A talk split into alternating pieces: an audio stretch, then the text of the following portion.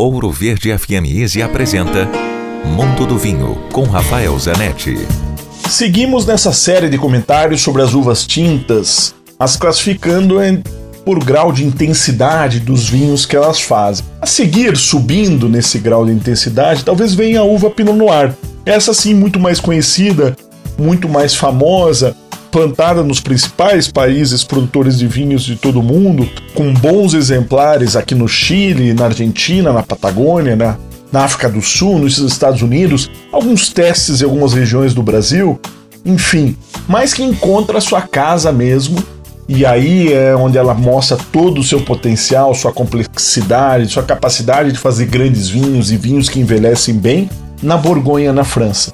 Então a Pinot Noir é uma uva que não faz vinhos concentrados, eles não são super escuros, eles têm tanino, mas não são taninos agressivos, não é uma uva rústica, faz vinhos delicados, aromáticos, mas precisa ser um bom produtor, porque é uma uva muito temperamental, muito difícil o manejo no vinhedo, e quando não é bem cuidada, faz vinhos ordinários, vinhos que não tem muita graça.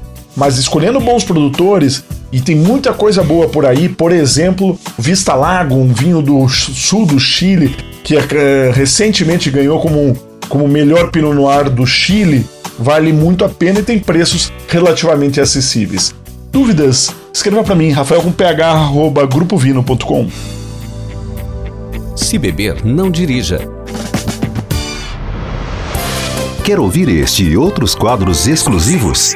Em Curitiba, sintonize 105,5 em FM ou acesse ouroverdefm.com.br. Disponível também nas principais plataformas digitais de streaming e redes sociais.